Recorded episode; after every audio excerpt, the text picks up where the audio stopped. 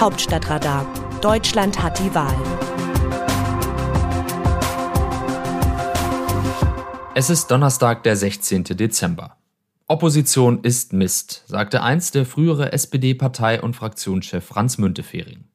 Der Sauerländer gilt als Meister des Kurzsatzes.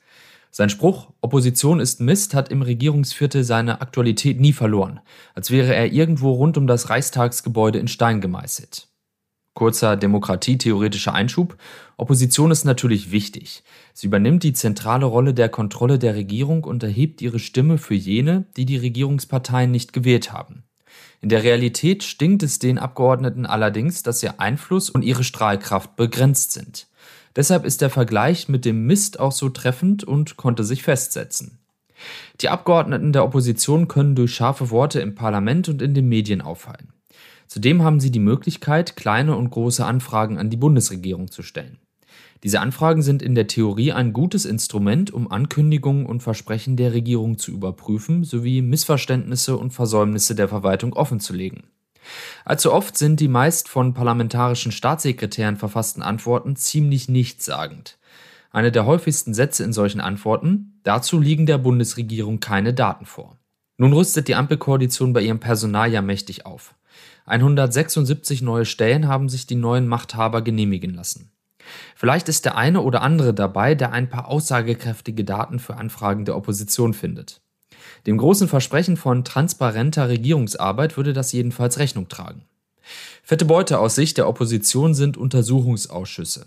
Sie setzen die Regierung unter Druck, bringen viel öffentliche Aufmerksamkeit und oft genug müssen sich die Mächtigsten einem Kreuzverhör stellen. Das Ergebnis dieser Ausschüsse ist aber oft so unbefriedigend, wie die Aufarbeitung der Sachlage lange dauert.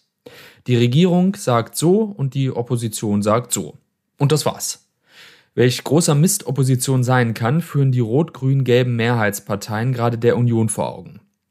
Am heutigen Donnerstag soll per einfachem Antrag ohne Aussprache eine Änderung der Sitzordnung im Bundestag beschlossen werden. Da muss die Union mit der FDP die Plätze tauschen. Künftig werden also CDU und CSU neben den Parlamentariern der AfD Platz nehmen müssen, während SPD, Grüne und FDP dann vereint in der Mitte des Plenums sitzen. Die neue Sitzordnung schmerzt die Union nicht nur deshalb, weil keiner Lust hat, neben den häufig pöbelnden Rechtspopulisten zu sitzen.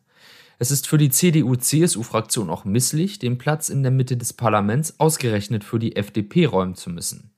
Zumal in der Union noch nicht ausgeknobelt ist, ob mit der neuen Oppositionsrolle und dem künftigen noch zu wählenden Parteichef auch eine stärkere Orientierung zum Konservativen verbunden ist. Optisch im Parlament wäre ein Rechtsruck mit der neuen Sitzordnung jedenfalls schon einmal hergestellt.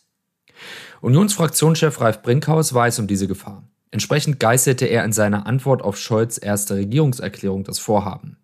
Zugleich kündigte er an, dass in der Opposition keine Zusammenarbeit mit der AfD oder der Linken geben werde. Bei der Union gilt immer noch ein Parteitagsbeschluss, wonach in Bund und Ländern mit beiden Parteien nicht kooperiert werden darf. Nun sind auch FDP und Grüne erst nach der Bundestagswahl zusammengerückt.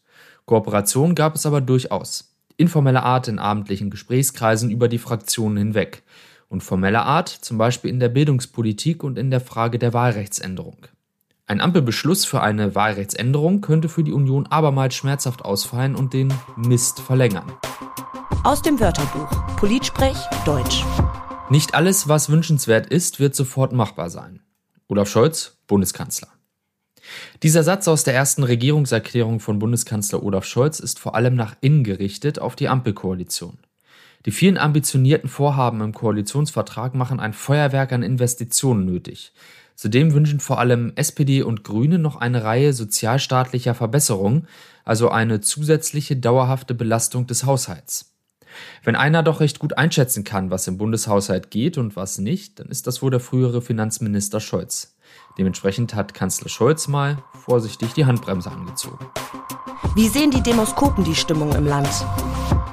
In Deutschland herrschen gut zweieinhalb Monate nach der Bundestagswahl schon wieder stabile Verhältnisse. Das kann aus Sicht von Meinungsforscher Manfred Göhner aber nicht darüber hinwegtäuschen, dass mit der Bundestagswahl nach langem Siechtum das endgültige Ende der Volksparteien wohl besiegelt worden ist. CDU, CSU und SPD zusammen seien nur noch von 37,8 Prozent aller Wahlberechtigten gewählt.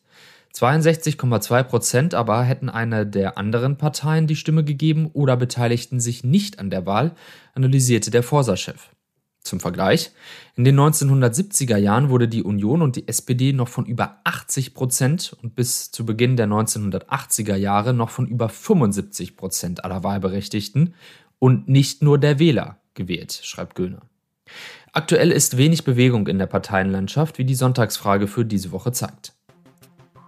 Das Autorenteam dieses Newsletters meldet sich am Dienstag wieder, dann berichtet mein Kollege Markus Decker. Text Eva Quadbeck, am Mikrofon Dennis Pützig.